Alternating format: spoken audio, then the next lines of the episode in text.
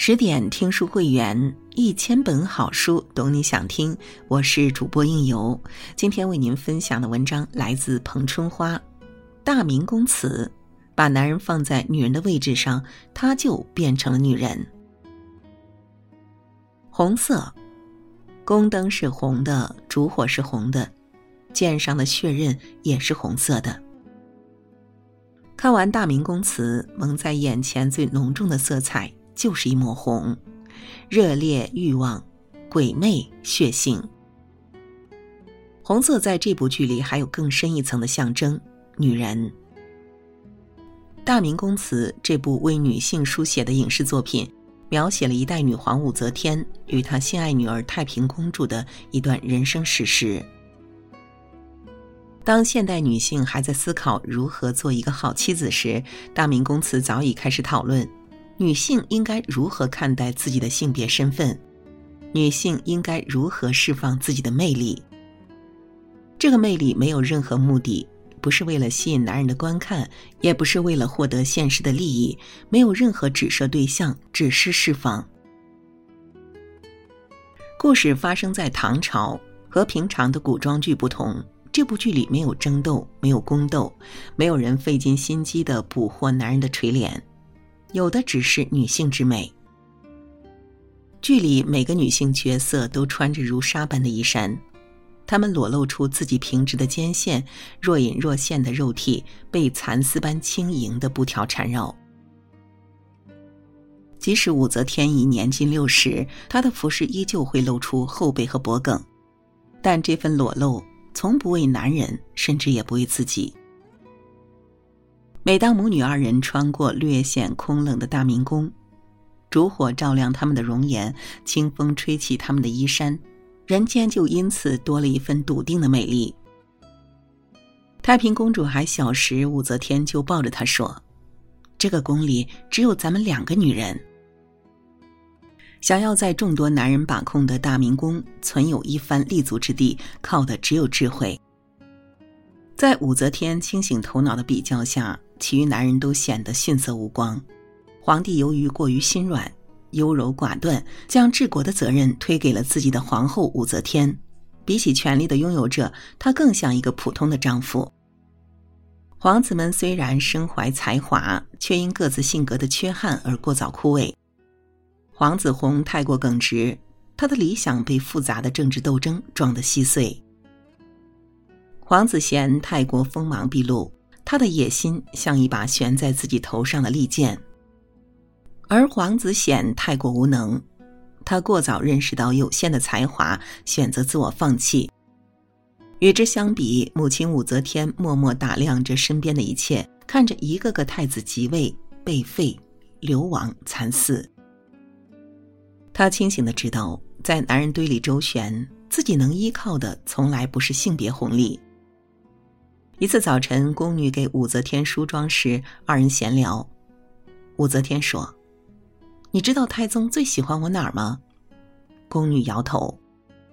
武则天指了指自己的鼻子：“太宗最喜欢我这鼻子，最讨厌我这额头。”高宗即位后，他从父亲太宗手中又娶了自己的母亲武则天皇后。于是武则天接着说：“可是到了高宗，又正好反过来了。”他最讨厌我这鼻子，最喜欢我这额头。所以，想要在这宫中做事，不能靠鼻子，得靠这儿。武则天指了指自己的脑袋。所以，即便面对再多险境，废后打仗谋反，武则天从不依靠男人，也并不惧怕，甚至连利用男人都不屑于。她靠自己明晰的洞察、清醒的头脑，屹立不倒。他的智识甚至让人畏惧。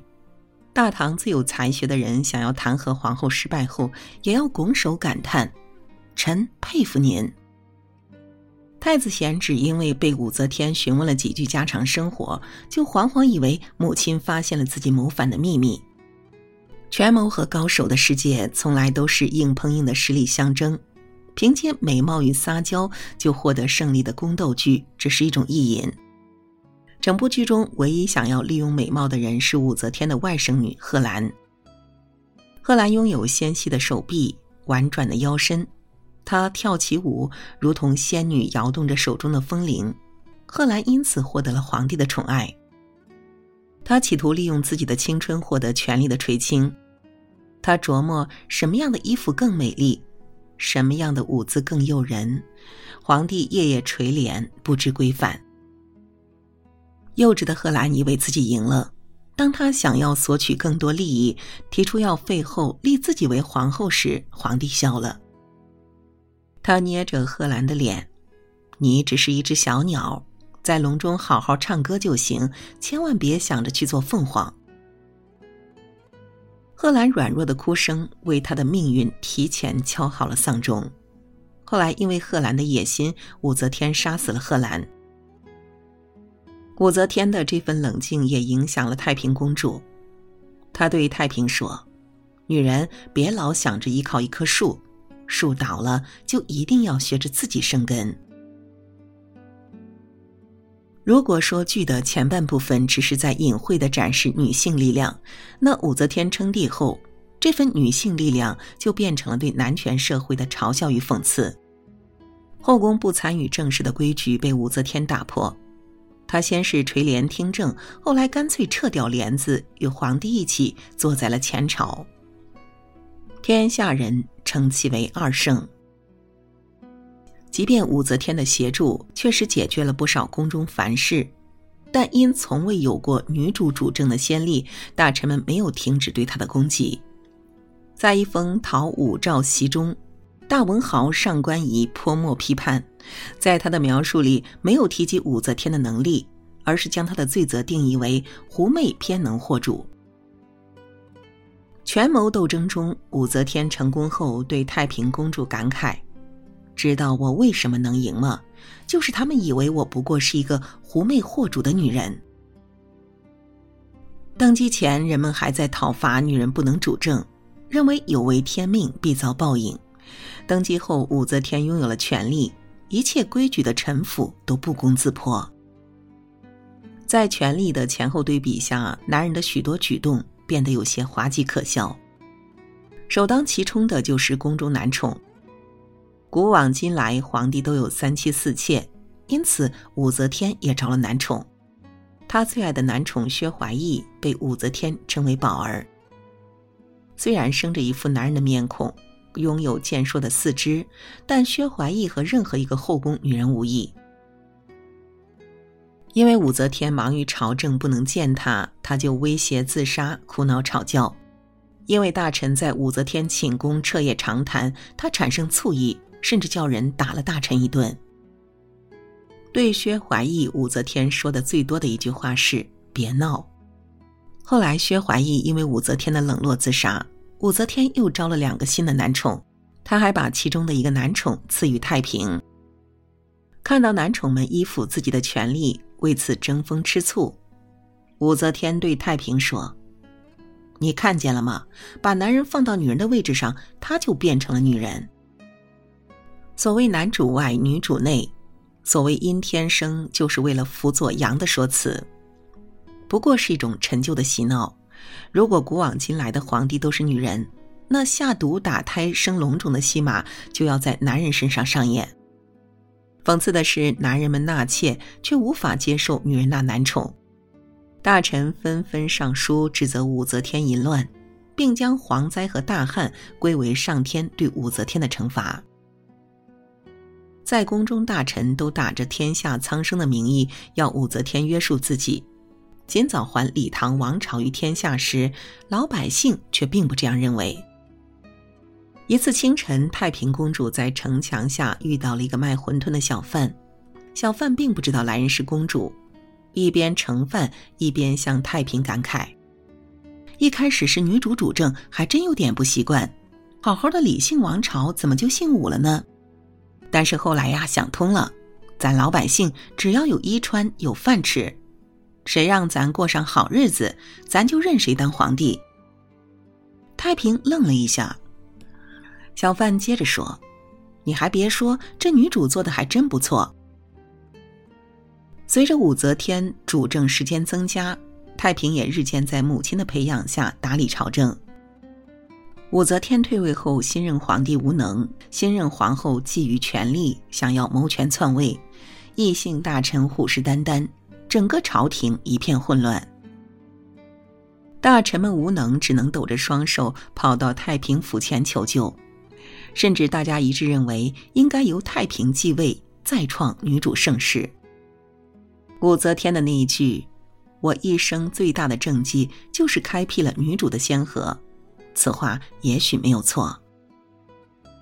尽管剧作极力想要抹平男女间的差异，但它还是体现了一些女性的不同，那就是她们身上的母性。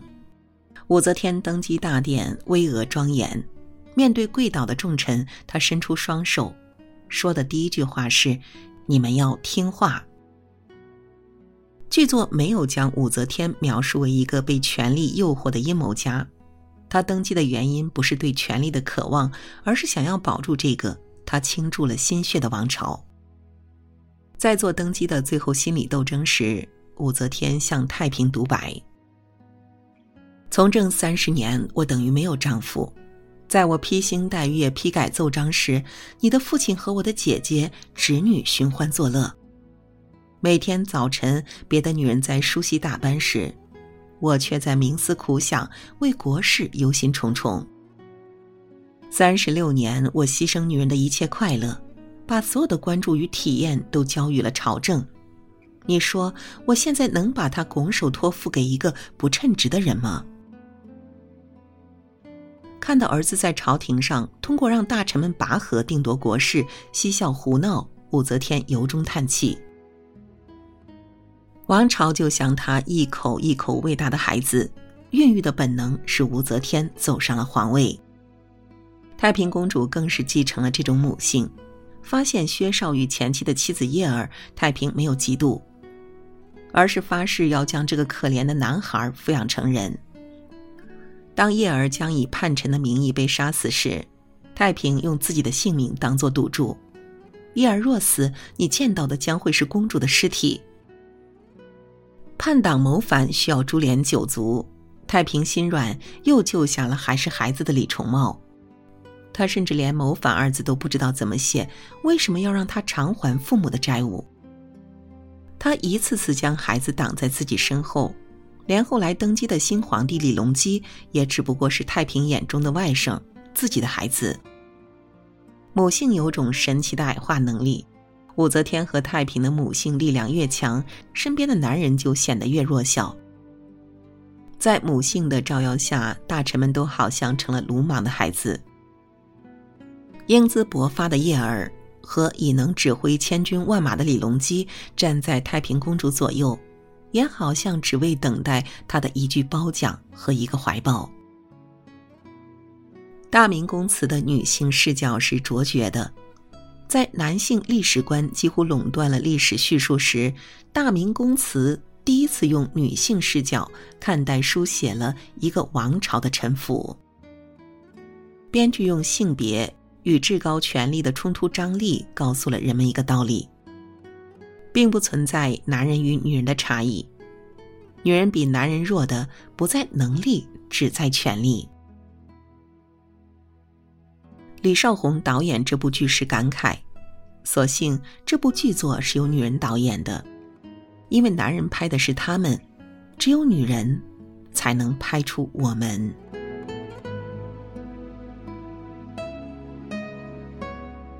好了，今天的文章就为您分享到这里。更多美文，请继续关注十点读书，也欢迎把我们推荐给你的朋友和家人，一起在阅读里成为更好的自己。我是应由，让我们在下个夜晚再会了。